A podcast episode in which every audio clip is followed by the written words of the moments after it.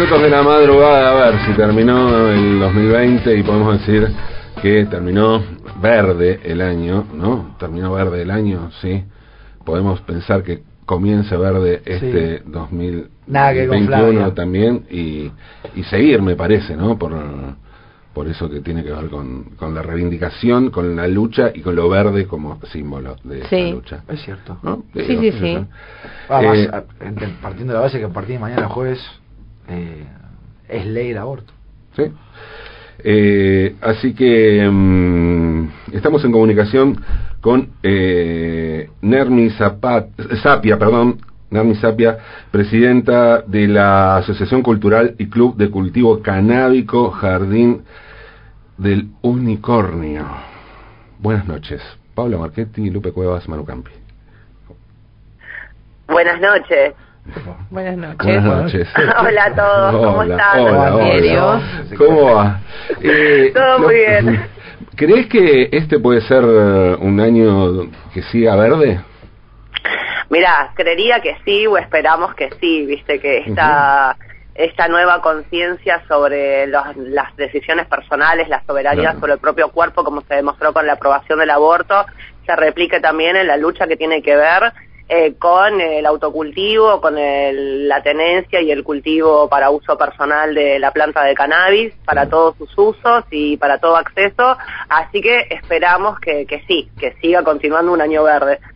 ¿Y, y qué, qué señales ves como para que podamos entusiasmarnos con la idea de tener otro año verde en este sentido, Nermi? Bueno, mira, terminamos el año con la aprobación de una re-reglamentación de la ley de cannabis medicinal que fue aprobada en febrero del 2017 y quedó sin regulación Sí. o con una regulación muy limitada porque lo que permitía era solamente la importación de cannabis, eh, de aceite de cannabis eh, a través de, de la ANMAT, eh, pedir el producto desde Canadá o de Estados Unidos o desde Uruguay y solamente para la epilepsia refractaria. Eso aprobado en febrero del 2017, obviamente no es algo que le haya alcanzado a la mayoría de la población argentina y por eso se siguió luchando por una reglamentación que fue aprobada em, hace unos meses, dos, tres meses atrás, donde fue bastante amplia esta reglamentación, se habilita el autocultivo, todo con fines terapéuticos medicinales, por Claro. supuesto, pero el autocultivo, eh, el cultivo en redes y la figura del cultivador y cultivadores solidarios, que Claro. es algo que en este momento está salvando la necesidad de, de aceite de calidad para mejorar la calidad de vida, eh, que es una situación que el Estado por ahora no está abasteciendo y somos las personas que producimos y cultivamos marihuana quienes a través de los análisis, su trabajo en conjunto, multidisciplinario, con universidades o con médicos, eh, podemos abastecer a una sociedad de que está urgida por una mejor calidad de vida a través del aceite de cannabis. Nermi Manu te habla, ¿cómo te va? Buenas noches. ¿Qué tal, Manu? ¿Cómo estás? ¿Todo en orden? Todo muy bien. Un Bueno, urgido, un urgido. Un urgido acá que me han atendido también en el Jardín del Unicornio cuando he ido ahí en un patio hermoso en el barrio de Boedo, lo que significa esos patios eh, de principio del siglo pasado en Boedo. Y te he preguntado tantas cosas, pero decís, bueno, Jardín del Unicornio es el primer jardín de cultivo del país. ¿no? Sí. Entonces estamos hablando, eh, quiero pensar, yo ya lo sé, pero para que sepa la audiencia, de esto tiene una trayectoria atrás y hace un montón de años que están plantando marihuana. ¿no? Sí. Eh, uno puede entender lo que ha significado eh, sostener este dentro del marco de la ile- ilegalidad, pero ¿qué es, qué es eh, en concreto un club de cultivo en Argentina Claro, de marihuana? claro. Eso, ¿cómo es? ¿Cómo es? Bueno, Se vamos a hacer un asocia- mini resumen. Sí. Sí. un mini resumen, bueno, eh, yo soy usuaria de cannabis desde los 27 años, fue la primera Sí. vez que probé un cigarrillo de marihuana, Eh, tengo 44 en este momento, a punto de cumplir 45. Eh, cultivamos con mi compañero de vida desde hace 11 años aproximadamente. Antes de eso, eh, comprábamos la sustancia en el mercado no regulado, Sí. ya sea flores o marihuana adulterada, que es así como llamamos al prensado, que Sí. es lo que por ahí la gente conoce con ese nombre. Sí. Eh, bueno, en algún momento decidimos autoabastecernos porque no queríamos comprar más, un producto caro, de baja calidad. Sabíamos que es una planta que podemos generar un producto orgánico de buena calidad. Sin necesidad de recurrir a nadie más que a nuestro propio tiempo y saberes. Eso nos llevó que en el año 2012 ya éramos activistas, ya buscábamos una modificación integral de la ley de drogas, porque siempre creímos en las libertades individuales y, si, y, en las acciones privadas de los seres humanos, como así dictamina el artículo 19 de la Constitución. Entonces vos en la privacidad de tu casa, vos podés hacer lo que quieras mientras no afectes a nadie. Eso es lo que dice básicamente el artículo 19 y empezamos a militar por un cambio de ley. En el año 2012 ya veníamos visibilizando que éramos activistas, cultivadores, etcétera, y nos allanan. Nos allanan con 56 plantas de marihuana de aproximadamente 2 metros de altura. Mm. Eh, hubo mucho prejuicio, eh, incluso dentro de la propia cultura canábica, porque se estigmatiza la cantidad de plantas o cuánto es tu consumo personal y es como ponerle un límite a, tu sexualidad, a tu consumo de alcohol, a tu consumo de tabaco. Listo, ya sabemos que el tabaco y el alcohol en exceso se hacen mal como tantas otras cosas, como la sal en la ciudad de Buenos Aires, que también existen reglamentaciones que limitan el uso de la sal en los bares o restaurantes públicos. Bueno, es algo con lo que el Estado no debería meterse salvo con las advertencias sobre el uso de todas las sustancias, ¿no? En general. Sí, claro, advertir como eh, Bueno, nosotros finalmente, tres meses después, el juez Sergio Torres nos encuentra nuestro derecho de hacer en nuestra casa lo que quisiéramos, nunca se demostraron pruebas de comercialización porque nosotros particularmente nunca comercializamos, pero sí eh, teníamos conciencia de que mucha gente no tiene el lugar, no tiene el espacio, no tiene el tiempo y también tiene el derecho de no quiero producirme lo que consumo. Mm. Después de todo vivimos en una sociedad en el mundo donde todo lo consumimos, trabajamos para adquirir dinero y a través de ese dinero adquirir la ropa, alimentos, servicios, celular, etcétera. Entonces, en base a lo mismo, eh, consideramos que eh, qué pasa con las personas que no pueden autocultivarse, ¿no? Y ahí es donde empezamos a ver los ejemplos en otros países sobre cultivos colectivos, particularmente los de España, que ya en España existe hace muchos años la figura de clubes de cultivo, de cultivos colectivos, y después como en 2014 eh, Mujica, el presidente de Uruguay en este momento, eh, legaliza y regula el cannabis para todos los usos, bueno, nos siguió dando como ejemplo a seguir y más el primer país en el mundo que legaliza la marihuana, un país latinoamericano, vecino nuestro.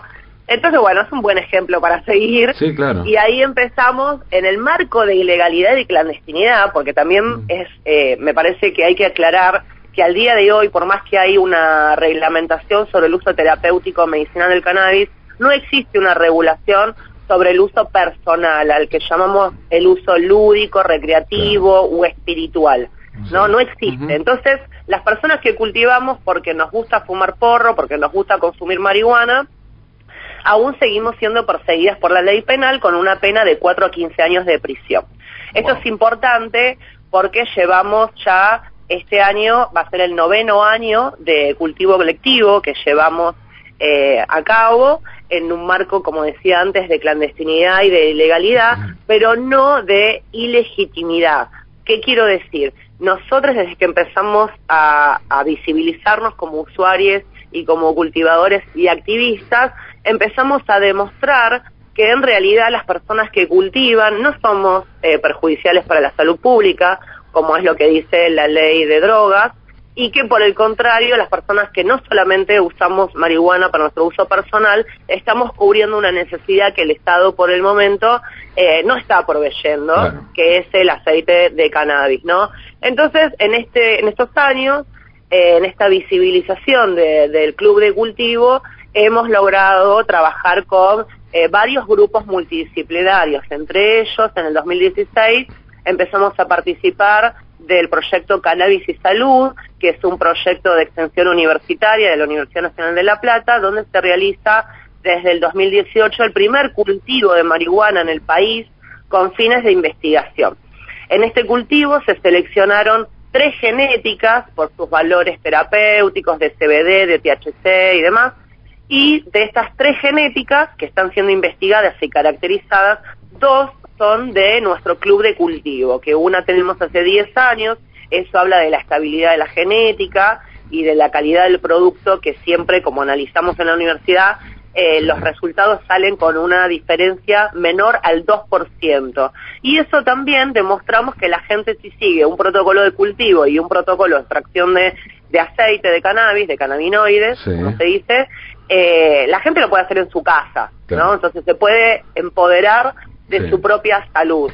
Después la gente que no puede autocultivarse y proveerse de su propio cannabis tendrá otras formas de, adquirirlo, como propone la reglamentación, que era lo que decía antes, la figura de, del cultivador o cultivadores solidarios y los cultivos en red, que podríamos ser nosotros como club de cultivo, a eso se refiere con los cultivos en red.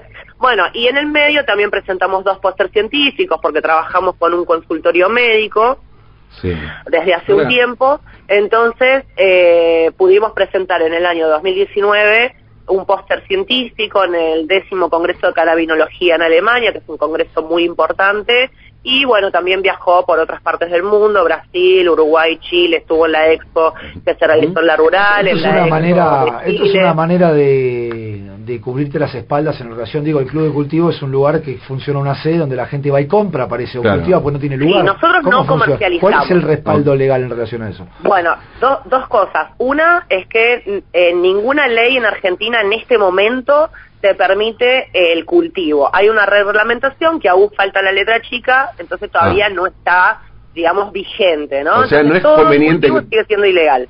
No es conveniente que todo el mundo salga planta, plante en su casa. en este momento no, tienen que esperar un poquito más, en los ah. próximos meses se va, se va a hacer la letra chica y va a salir publicado el boletín oficial y entonces ahí se van a generar los registros para que la gente pueda eh, primero tener una receta médica, después registrarse y después recién tener el cultivo en su casa. Lo otro que quería aclarar es que el club de cultivo no tiene fines de lucro, entonces nosotros no comercializamos, los clubes de cultivo no comercializan, lo que hacen es eh, abastecer, a es brindar un servicio y este servicio consta de cuotas que eh, cubren el costo de producción de este cultivo. ¿Qué significa? Los costos de producción, ¿cuáles son? Y el alquiler, la luz, los sueldos, los productos que precisas para realizar el cultivo. En nuestro caso tenemos un cultivo en una sala de cultivo donde es diferente al exterior, donde uno controla todo. Nosotros abonamos una factura de luz de 24 mil pesos. por ejemplo. Entonces, todos esos costos y esos gastos que se mantiene el cultivo eh, se abonan cuotas dependiendo del consumo de cada persona socia, ¿no? en este momento somos 20 personas porque, bueno, hay un marco de ilegalidad que nosotros legitimamos nuestro trabajo funcionando como si fuéramos legales. Nosotros tenemos nuestros libros contables, tenemos nuestros contratos, tenemos nuestro estatuto y todos estos papeles... ¿Con qué tipo de eh, sociedad se Mira, no, no tenemos ninguna personería jurídica porque ninguna personería nos permite cultivar. ¿Cuál sería ese tipo de sociedad? Eh, eh, ¿Cómo funcionaría? ¿Qué, ¿Qué, cuestión legal crees, te parece que sería una cooperativa? Bueno, cuando haya una regulación, ya cuando existe, cuando se escriba la reglamentación con la letra fina de la ley que, que se acaba de reglamentar, la ley de cannabis medicinal, ahí ya va a estar eh, cómo tiene que estar formado un club de cultivo o, los cultivos colectivos, los que se denominan cultivos en red, y cuáles son las dinámicas que tiene que tener, ¿no? El control de calidad y el modo en que tiene que llegar a la gente, ¿no? Siempre sin fines de lucro en el caso de los clubes de cultivo. Porque después la comercialización está en otra figura, que es la de los dispensarios. ¿Sí? Que ahí sí, son lugares donde directamente te comercializan al, al público, digamos, mientras seas mayor de edad, eh, el cannabis que vos desees, que es lo que pasa en Uruguay. la gente mayor de 18 años va a la farmacia, compra la marihuana que quiere eh, al precio que le disponga en ese lugar. Claro. ¿no? Que no es un club, son como figuras diferentes. Sí, claro, claro, son, son distintas. Pero es interesante la forma de organización, independientemente de la marihuana, que sí, es buenísimo, pero me parece como forma de organización me parece interesante y, más allá más allá de, de la marihuana en sí no Sí, es una buena opción para la gente que no tiene el espacio, no tiene los saberes para cultivar, porque eh, es, la planta de marihuana es una planta. Sí, digo, tomates, verduras, frutas, qué sé yo. Pienso que esto se podría trasladar a otro tipo de, no, es una cuestión de, de, botánica, de jardinería, lo que. De dedicación, como todo lo que uno hace. Exacto, sí, sí, claro. Sí. Eh, y te quiero hacer una pregunta porque eh, estamos, viste, eh, con cuestión del lenguaje así muy, eh, muy at- eh, atentes, iba a decir atentos, atentos, bueno, con mucha atención, atentis, con mucha atención a un, a un montón de, de denominaciones, ¿no? Entonces, vos decías recién que todos sabemos con qué comenzamos por ahí a fumar, eh, y decías lo que se llama prensado, y hay un término allí que aparece, y digo, ¿estamos estigmatizando a un pueblo o no estamos estigmatizando a un pueblo, a un país vecino? ¿No? Eh, digo, para no hacernos eh, les boludes con, con este término. ¿Qué hacemos con el término paraguayo? El- Hay que cambiar de vocabulario. Ajá, muy bien. El lenguaje evoluciona. Muy bien. El lenguaje evoluciona, ha evolucionado históricamente Claro. y tenemos que empezar a adaptarnos a un vocabulario que no estigmatice, que no siga construyendo estigmatización. Por ejemplo, cuando se habla de sustancias o de drogas, se dice siempre mercado negro. Sí. Todo el tiempo es No, mercado sí, negro, ¿no? sí. Cuando podremos utilizar otro vocabulario, mercado ilegal, mercado no regulado, mercado clandestino, o sea, ¿por qué tenemos que utilizar la palabra negros eh, dándole una connotación negativa Sí.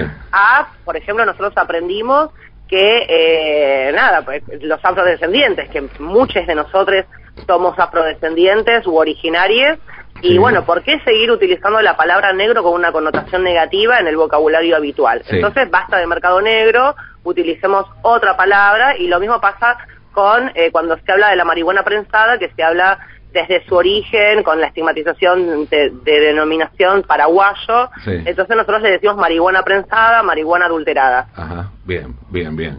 Eh, no, está, muy- está muy bien. No, tenemos con lo de negro, sí, tenemos acá una, una cuestión ahí. Además lo describe, o sea, lo describe este programa mucho como, mejor. como lo de izquierda, como decir por zurda, ¿no? También. Claro. la- No, yo que soy zurdo hemos hablado de esto incluso. Claro, sí. sí, Prensado sí, lo describe mucho mejor.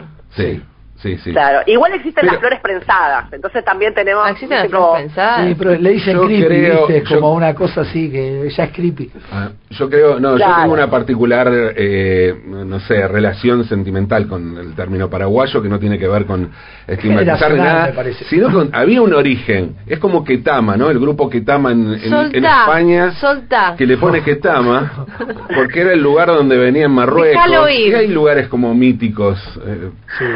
Déjalo ir. ah, Sí, bueno. hay que dejar ir, muy bien. Mm, bueno. Así tal cual. Ah.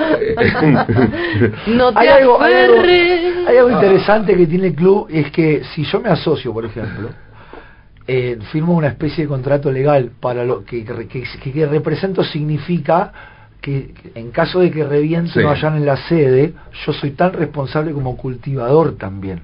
Exacto. Eso, Ah, claro, sí, Claro, es una red, armás una red, ¿no? Eso, Exacto, eso, eso está pensado para, eso está para bien. visibilizarlo y decir, bueno, te vas a llevar a 40 cultivadores que Claro. están pagando el costo de producción. Sí. Va, ¿Funciona en ese sentido o no? No. Claro, nosotros en este marco de ilegalidad, eh, por más que firmamos este contrato, no es un contrato legal, es un también es un contrato donde ahí figura la responsabilidad que tiene esta persona de sustentar los costos de su consumo, de ser parte y también de las consecuencias Lógico. legales que pueda tener por ser parte de esto. Pero bueno, les socios somos son activistas, no, también son militantes por una modificación de la ley integral de drogas y bueno, entonces esos papeles siempre los tiene nuestro abogado, que es el doctor Albino Stefanolo, capaz Ah, que lo conocen porque es el del fallo Sí, Basterrica. sí, claro, claro. Eh, entonces, bueno, fue el mismo que nos defendió nuestro allanamiento en 2012, así que ya nos conoce hace muchísimos años. Hizo de Nos Dios en un video de siempre. Turf. Hizo todo esto. Hizo, hizo de Dios en un video de Turf. También, Sí. Hizo de Dios, Sí, exactamente. de Turf. ya, lo, ya, ya, ya lo vamos a hacer filmar algo para el Jardín del Unicornio de, también. Claro, no sé, claro, Gardel, Olmedo. Moria Casán, Estefanol, es parte Ah. de, de algo.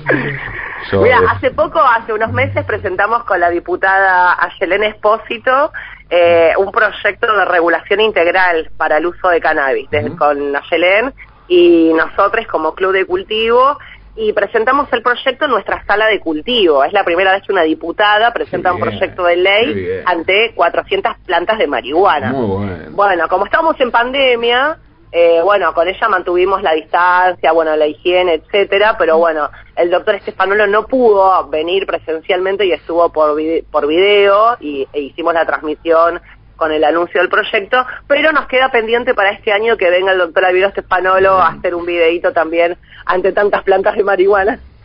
Sí, sí, claro, claro. Tremendo. Lindo, lindo, lindo video, quiero ver eso. Y, Sí. Pero qué bueno de presentar una ley así, ¿no? Sí, es como que sac- pensaba que tiene algo también de, de, de salir del, de sacar del closet la marihuana, ¿no? Claro. Como... eh, Del indoor le decimos. Del indoor, claro. Sacarla del indoor a la marihuana. Porque eh, pesa una estigmatización también, ¿no? Digamos, desde... mm, eh, pienso como que no... Como que es más válido tomarte un cuarto de ribotril Sí. que fumarte unas secas, por ejemplo, ¿no? Digo, nunca tomé ribotril, así que no podría compararlos, digo, pero No, no, no. como que es más mm, eh, más válido una cosa que la otra, o me equivoco. Y te tiro un dato, los psicofármacos son la tercera causa de muerte en nuestro país. Wow. Y la marihuana a nivel mundial y a nivel his- histórico no existe una muerte registrada por uso de marihuana. No existe la dosis letal de marihuana. Claro. Claro, claro, claro. Y la primera es el alcohol y la segunda es el tabaco, ¿no? De Como mucho te baja la país. presión. Sí, yo te hago una pregunta, Nermi, en Sí. relación. eh, ¿cuál, cuál es el obstáculo que vos ves como activista? Estás muy metida. Hay una diferencia con Uruguay que entiendo que debe ser la del cultivo o autocultivo individual para, sin fines de lucro, digamos, para el esparcimiento mismo. Eh, ¿Por qué uno no puede plantarse una planta? Porque vi a un pibe, se lo llevaron en cana hace poco también, eh, de Bahía Blanca, si no me equivoco, que tenía un poco de unas plantas, nada más una bañadera, otro, ¿viste? ¿Cuántas pueden dar? Cinco o seis plantas. Claro, claro. ¿Cuál es la diferencia legal primero de por qué? Es la- yo a veces puedo pensar, digo, bueno, el, el Estado lo regula la ma- y tiene la obligación además de darte la marihuana, Sí. si lo regula. Claro. Puntualmente, pero eso le quita la posibilidad a que uno diga, mira, a mí me gusta esta que a mí me cultivo, puede ser, ¿viste? Hay gente, la botánica, ponele, Sí. decís, me gusta esta cepa, yo, ¿cuál es el obstáculo, las diferencias que hay en relación a la medicinal y a la recreativa? Bueno, la única diferencia que hay es el prejuicio de la gente. Arrancamos por ahí. Y después te podría hablar de algunas cosas muy puntuales, como ser que, que el cuerpo humano tiene un sistema endocannabinoide, que en cada ser humano funciona de diferente manera, como el sistema endocrino, ¿no? Cada ser humano tiene su propio sistema endocrino y funciona de una manera particular. Entonces la marihuana reacciona de maneras diferentes, la misma genética, la misma cepa, puede reaccionar de maneras diferentes en diferentes personas, ¿sí? Por eso, por ejemplo, una de las cosas que más hemos escuchado en los últimos años son las mamás que empezaron a darle cannabis a sus hijos por el por la epilepsia refractaria puntualmente. Y la genética que le funciona a una mamá, por ahí no le funciona a otra mamá. Y por eso se pide la rotación de genéticas, porque existe el acostumbramiento, que tanto para las personas que son usuarias eh, terapéuticas o medicinales que tienen alguna patología, como la persona como nosotros que disfrutamos y gozamos de nuestra soberanía y elegimos la sustancia como uso recreativo, espiritual o cultural, eh, existe el acostumbramiento de si siempre consumimos la misma genética. Por eso, como ejemplo, en el club tenemos alrededor de 30 variedades de genéticas y las rotamos todo el tiempo, porque nuestro objetivo no es que nuestros socios consuman más marihuana para lograr el mismo efecto psicoactivo. No, nuestro objetivo es consumir la menor cantidad posible y lograr siempre el mismo efecto psicoactivo. Claro. Y eso lo descubrimos con el paso de los años variando la genética. Lo mismo pasa con el uso medicinal. ¿Cómo se cuida una planta medicinal con alto CBD y otra planta que se fuma? De la misma manera. La planta sigue siendo la misma. Depende del uso que le dé el ser humano, como todo, porque lo que se pena en la ley penal está prohibida la sustancia, pero lo que se pena en realidad son las acciones que tienen los seres humanos con los objetos, con las sustancias. Tener, producir, compartir. Sí. Eh, Entonces no existe diferencia. claro. No existe diferencia entre una y la otra. Es simplemente, ¿y por qué no se regula? Y mira, tenemos intereses, intereses económicos por un lado, es un riesgo político por el otro, lo mismo que fue el aborto, sí, porque Hay- algo 15 así. años de campaña de aborto. ¿Hay algo así demonizador como el aborto? Porque el aborto estaba el tema de la vida, ¿no? Claro. ¿A qué- qué- La iglesia está metida en todos Claro, lados. La sí, próxima claro. viene separación iglesia-estado. Sí, eso, eso por supuesto, pero eh, digo, ahí es más obvio, ¿no? En el- o sea, en el aborto eh, Sí, hay una cuestión dicen- de... te dicen algo de que ¿Y te altera, que te altera algo, alguna Pero si no hay nada, ¿no? Sí, te altera. No, pero hablaba el la cerebro, tercera pero no causa de muerte son los psicofármacos Sí, pero no generas nada en, como, como problema. No, mira, hay muchos ¿Cuál factores es? económicos. Primero, ¿no? Porque por empezar, si vos encontrás una mejora de calidad de vida en una planta y tenés que dejar de comprar un remedio Claro, en la farmacia y la quien Claro. pierde son los sí. laboratorios. Sí, Arranco por ahí. Después tenemos las clínicas de rehabilitación. La ley actual lo que te dice es que si te agarra con cultivo de marihuana te da a elegir o vas preso porque sos narcotraficante, un delincuente, o te declarás una persona adicta, enferma, entonces vas a un centro de rehabilitación, que banca el Estado. Sí. sí. Entonces, bueno, si empezamos a reconocer los derechos de soberanía sobre nosotros mismos, y ya no somos ni delincuentes y no somos Claro. personas enfermas. Claro, Entonces, las Bajás. clínicas también se quedan sin negocio. claro, bajás ese, ese índice. eh, Y son dos ejemplos nada claro. más que te pongo, porque Claro, después sí, te podría sí, hablar de la industria que se podría generar con el cáñamo, que es una variedad de la planta de cannabis, eh, y se podría hacer una industria desde telas, plásticos, biocombustibles, Claro. o sea, mejorar directamente el ecosistema, que Claro. también tiene que ver con la salud y con el bienestar general, ¿no? Claro, claro. Eh, y podría ser algo, ¿imaginás que eso podría ser eh, rentable como la soja o algo por el estilo? Esperemos que como la soja no, por porque eso, no por eso, estamos de por eso me acuerdo en pregunto. ningún por tipo eso. de monocultivo. Por- claro, sí, sí, por eso, de por eso te pregunto, pero digo en términos de, de, de exportación. Sí, Porque no solamente de interesante. sino de importación. Se generarían fuentes de trabajo, que mira, si querés te doy un datito, Sí. en pandemia Sí, mucha gente a nivel mundial se quedó sin casa, sin trabajo. Eh, bueno, nada, Claro. ya, ya conocemos la situación. Sí, claro. En Argentina lo que sucedió, lo que nosotros pudimos percibir dentro de la cultura canábica es que mucha gente que cultivaba para su uso personal, para sobrellevar la cuestión económica, empezó a comercializar su cultivo personal Lógico, o claro. parte de su cultivo personal y o generar productos. Claro. Cremas, lociones, Sí. shampoos, Sí, sí, para claro. rebuscársela. Sí, y esas personas por rebuscársela no son narcotraficantes. No, No. claro. No, No están vinculadas a, a ninguna tip- a, ningún tipo de violencia, No, no, no, claro. que eso es lo que nos distingue de los narcotraficantes. No, claro, claro. Sí, sí, sí, es, es un paso artesanal, si se quiere, ¿no? Exacto. Una cosa artesanal, es como, ¿sabes? Sí, eso, crema. que no está vinculado. cosas alguien, que- si un cultivador o una cultivadora le comercializa o le vende un frasquito de flores, no sé, por X valor a un amigo, a una amiga, no está, ¿dónde está la violencia? ¿Y dónde Ah, está la no, trata? ¿Dónde está la no. coima, No, la además los, narcotraficantes, los narcotraficantes venden cocaína, o sea, no venden Drogas marihuana. duras, claro. Eso es No, en general, claro, ¿no? Como sí, que no, Igual te cuento que nosotros como jardín estamos a favor de la legalización y regulación de todas las sustancias porque el uso existe, Sí, sí, sí, sí, las claro. personas no dejamos de usar Sí, eso es sustancias, recordamos que el mate estuvo prohibido Totalmente. también, Sí. Claro. Totalmente. entonces bueno, creemos que debería existir un mercado regulado de lo que quiere consumir la gente con un control del Estado y que sea un producto de calidad, Sí. no lo que se vende, la cocaína que hay en la calle no es cocaína de verdad. No, claro, Claro. No, no es una cosa adulterada. Que, Arrancamos por ahí. Claro, Sí. sí, sí. Que con la legalización vos sabés que es sustancia pura, independientemente. Claro, Después tenés que. sí. Tenés vos- controles, por. Claro, sí, lógico. Eh, No, además tenés pero- la posibilidad de Ah, elegir, sí, perdóname. Sí, sí. También. Lo que tenés que, lo que podés Sí. fumar, digo.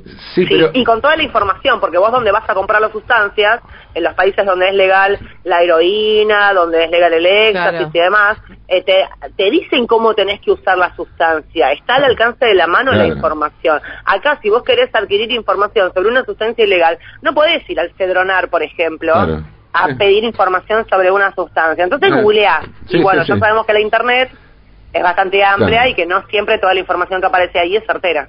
Sí, pero vuelvo a la, a la marihuana, porque la cocaína, sí, y otras sustancias, podemos, está buenísimo eh, que, que- que se legalice, que sea pura y todo eso, pero son cosas que tienen que ver con lo farmacológico. A mí Claro, la la- cómo circula hoy la marihuana es más Que no lo parecido, vos. es como que, que si alguien se pone a hacer dulces Es más o, a o- claro. o- o panes con masa Sí. madre, Claro, o, cerveza, o- sí, ¿no? cerveza artesanal. o- eh, cosa- cerveza artesanal, ese tipo de cosas, que es lógico que después vendas entre Y además ya entre gente socialmente es un secreto a conocida, con amiga. megáfono, ¿viste? Claro. Es como- Sí. Entonces entra como en ese en ese rubro, ¿no?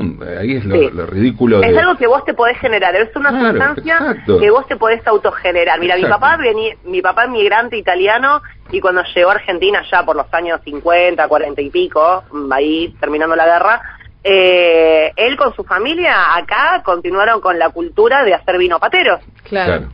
Entonces ellos con la familia de mi papá, Thanos, hacían vino patero para todo el año y tenía un acopio de, no sé, 200 damajuanas para todo el año. Buenísimo, claro, claro. claro. Y no por eso eran, no, No, sé, narcotraficantes de alcohol. No, claro, claro, Sí. claro, claro. Eh, y, a ver, y más allá de que explicaste que es ilegal, consejo para el autocultivo. ¿Qué, qué, qué aconsejas? Ay, bueno? A ver, creo que siempre va a ser mejor el autocultivo que salir a comprar. sí. Lo que sí que la gente tiene que saber que es ilegal, una planta 5, 50, 100 tiene una pena de 4 a 15 años de prisión. Eh, en este marco, por ahí, lo que podemos recomendar o sugerir es que hablen con algún médico, amigue, y que vayan consiguiendo una receta y eso, en el caso que sucediera un allanamiento, una detención, va a servir eh, como para paliar la pena y el argumento. ¿Cómo funciona la ley en Argentina? Y primero te acusan, Sí. te levantan una ley penal, te llevan detenido y después sos vos que tenés que demostrar que no vendías, que eso era para Claro. tu consumo personal. Pero mientras tanto pasan meses, Mm. como le pasa ahora en este momento que recién hablaban Nicolás Lupín, que lo allanaron en Puán, que es una localidad de 5.000 habitantes, muy cerquita de Bahía Blanca. Quien mandó el allanamiento sí es de Bahía Blanca, un fiscal, Mauricio Olcero, que está agarrando a gente que, y jóvenes particularmente, siempre lo mismo, jóvenes, varones, pobres, eh, y que los Claro. allanan por tres plantas y bueno, ya lleva un, más de un mes preso este chico de 20 años y Denise y Luciana, madre e hija, Ah, madre sí. de 42 Sí, años, Luciana con acá. 20, John Hermie, un año y medio presas Sí, por sí. tres plantas. Sí. Sí, sí, estamos hablando con ellos. sí, Eso, o sea, mm, ahí justo en, en ese de, Blanca que contás hay un, como un fiscal, no sé qué dijiste, que un Sí. chabón como bus, como cazando gente, Sí, básicamente. Es, es un caza perejiles. Eh, y después, eh, me acuerdo una vez haber escuchado en una marcha eh, por la legalización que decía llevarse bien con les vecines. Sí, también. Hay que, hay que llevarse bien con todo el mundo, Sí. pero bueno, lo que pasa es que la ley penal también la juega como herramienta de extorsión. Porque vos te peleaste con tu amiga, te separaste de tu pareja, tenés Uh, claro. que están con una disputa de la tenencia o no sé, o cualquier conflicto que hayas tenido con el perro de tu vecino o Claro, vecina, y claro. eso da lugar para que te hagan la denuncia. Sí. Claro.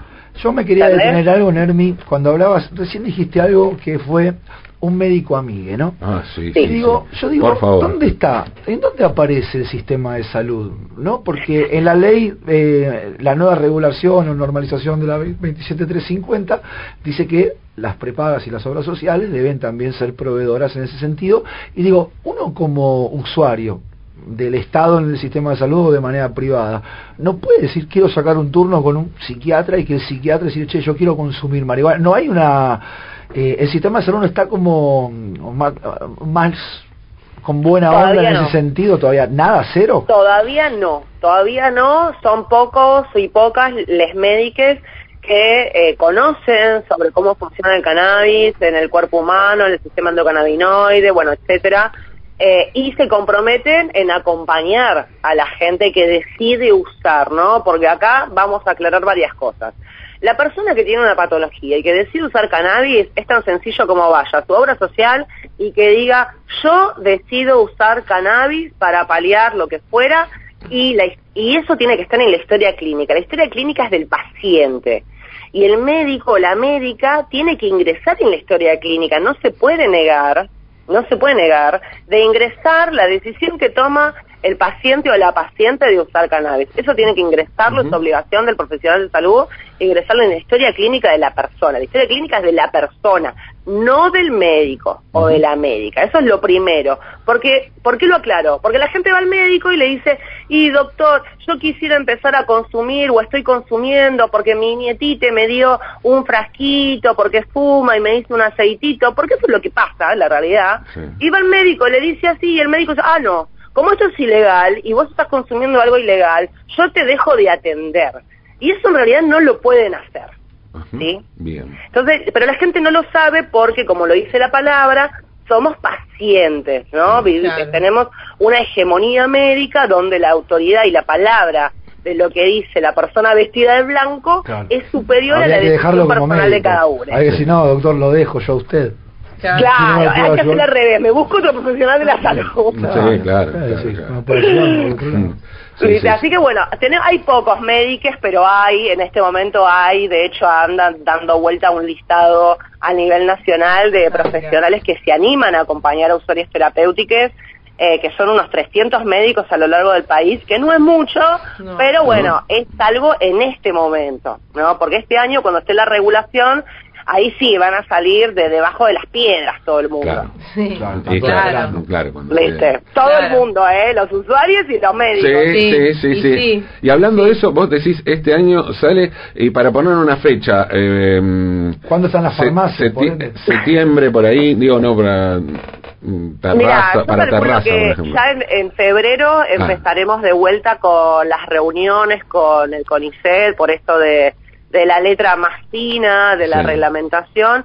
Calcularíamos que a mitad de año esto ya debería estar con comienzos de aplicación. Ah. Ya debería estar la ley escrita y deberían empezar a generarse los sistemas de acceso. Bien. Así que todavía tenemos un camino. Y después el camino más largo que como pasó como con el divorcio, que yo me acuerdo que era chica y lo viví, y con, con las personas adultas que me rodeaban, que era el prejuicio, no, se va a terminar la familia, se va a terminar la humanidad. Lo mismo sucedió con el matrimonio igualitario, con la ley de identidad de género. A ver, eh, que cambiemos una ley no significa que la estigmatización se termina. Se cambia una ley y después queda la otra batalla que es la cultural, la social, con los términos del lenguaje, con el basta del señalamiento, con el basta de los prejuicios. Sí, acá eh, Silvina nos recuerda, una oyente que nos escribe, dice, recuerda lo del objetor de conciencia, ¿no? Sí, claro, yo pensaba en eso, que también. Sí, claro. Ah. eh, muchos con miedo a hacer por... Hay un montón de coincidencias, así que cuando se vota hay que hacer una vigilia. Sí, claro. Sí, imagínate. Por favor. Esa vigilia. Ay, nosotros hicimos vigilia por, por varias leyes. Nosotros hicimos vigilia porque en esto también de cuando uno está militando por un derecho que en este que en este que en esta cuestión nos toca a nosotros en lo personal porque somos personas usuarias de una sustancia ilegal perseguidas por una ley penal. Y esa misma frase que te acabo de decir aplicó para otros derechos que hoy ya son derechos en la Argentina, pero que hasta hace unos años, no muchos, 10, 12 años, también había leyes que perseguían, por ejemplo, a las personas trans. A las mujeres trans estaban eh, los edictos policiales donde las chicas trans se las llevaban detenidas por estar vestidas no acorde al sexo con el que habían nacido. Una locura. ¿Entendés? Y hay una ley de identidad, de identidad eh, trans, de identidad de género, pero sin embargo recién, hace pocos meses, salió el cupo laboral trans. Claro. Y esto va a pasar con la marihuana también. Ah, después queda la lucha cultural, además de una ley. Pero sí, hay que acompañar, hay que sentir empatía por el resto de los derechos. Eh, por eso eh, hablamos el lenguaje no binario, eh, reconociendo que existe mucho más que el hombre y la mujer. cambiamos el lenguaje en algunas palabras, como esto que decíamos antes del mercado negro, por mercado ilegal, clandestino, no regulado, etcétera. Y, y así, porque si uno quiere cambiar eh, las leyes que nos criminalizan y nos persiguen por una elección personal, tenemos que empatizar con el resto de las luchas. Sí, si no, seguimos siendo ombliguistas. Claro, sí, sí, sí. sí. Y el lenguaje es básico, ¿no? Sí, sí, sí. eh, bueno, que sea ley, que sea ley. Que sea Esta vez también, ¿eh? En un año. Y que sea otro año verde. Verde. Nermi, gracias por esta charla, por esta conversación. No, por favor, gracias a ustedes. Eh, la verdad que les agradezco enormemente el espacio. Eh, yo a esta hora estoy en mi séptimo sueño, les cuento.